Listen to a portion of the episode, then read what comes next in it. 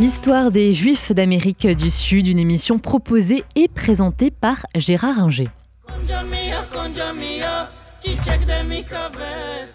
Nous allons parler, euh, après avoir vu les Juifs du Canada et puis il y a longtemps les Juifs des États-Unis, nous allons parler des Juifs et de l'Amérique latine, euh, les grands pays, euh, Mexique, Brésil et Argentine, puisque ce sont là que résident les trois grandes communautés juives de cette région. Alors, on va commencer, si vous le voulez bien, par euh, les Juifs euh, du Mexique. Les Juifs du Mexique, euh, on peut dire, mais ça sera pareil pour le Brésil et l'Argentine, que les premiers Juifs qui ont abordé le Mexique, ce sont des conversos, c'est-à-dire des Juifs convertis au christianisme puisqu'il ne pouvait pas y avoir euh, de juifs euh, en Espagne depuis, il ne pouvait plus y avoir de juifs en Espagne depuis 1492. Alors, certains sont allés euh, avec Cortés au Mexique par goût de l'aventure, d'autres peut-être en espérant que, en mettant un océan entre eux et l'Inquisition, ils pourraient être tranquilles, ce qui ne sera pas véritablement le cas, parce que euh, l'Inquisition va s'installer dans euh, la vice-royauté du Mexique. Et si la distance, euh, l'éloignement même de Mexico par rapport aux États qui sont maintenant dans les États-Unis, les régions du Nouveau-Mexique ou de l'Arizona, même si les distances sont grandes, euh, on peut risquer quand même gros et certains euh, se sont fait prendre et ont été euh, condamnés, condamnés au bûcher. Ce qui fait que pendant toute la période de domination espagnole, qui va de 1519, c'est-à-dire la date de, la chute de l'Empire aztèque, jusqu'à euh, l'indépendance euh, mexicaine qui se profile à partir de 1810, euh, on ne trouve pas véritablement de juifs au Mexique.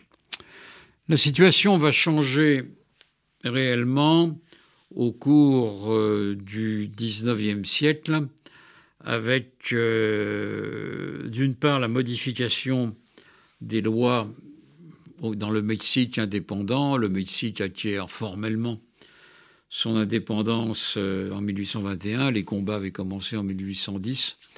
Euh, le Mexique commence par avoir un empereur, mais le Mexique moderne, après avoir chassé l'empereur, après avoir eu un dictateur comme euh, le général Santa qui a combattu les Texans à Fort Alamo, qui cherchaient leur indépendance.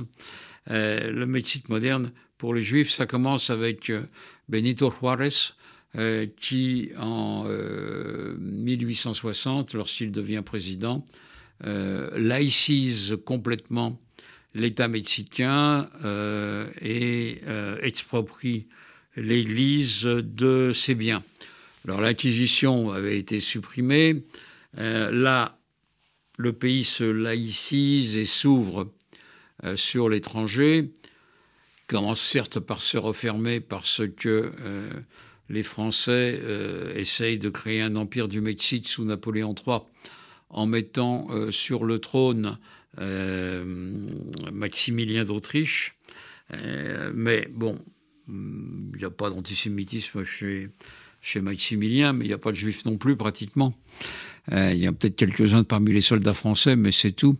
Euh, mais après euh, le fait que Maximilien a été fusillé en 1867 par les troupes de Benito Juárez, eh bien, le Mexique moderne apparaît et ça correspond avec un intérêt accrue des Américains pour le Mexique.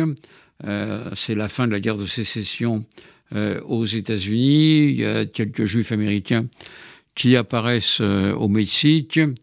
Et puis on va voir après, sous le règne, si je puis dire, de Porfirio Díaz, qui est euh, dictateur mexicain de la fin du 19e siècle, on va voir euh, apparaître euh, les juifs venant essentiellement à cette époque de Russie et d'Europe centrale, fuyant l'oppression tsariste.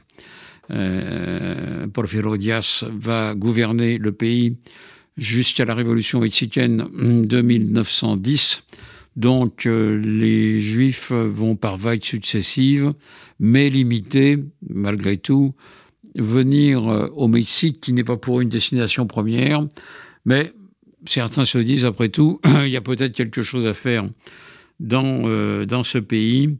Et donc,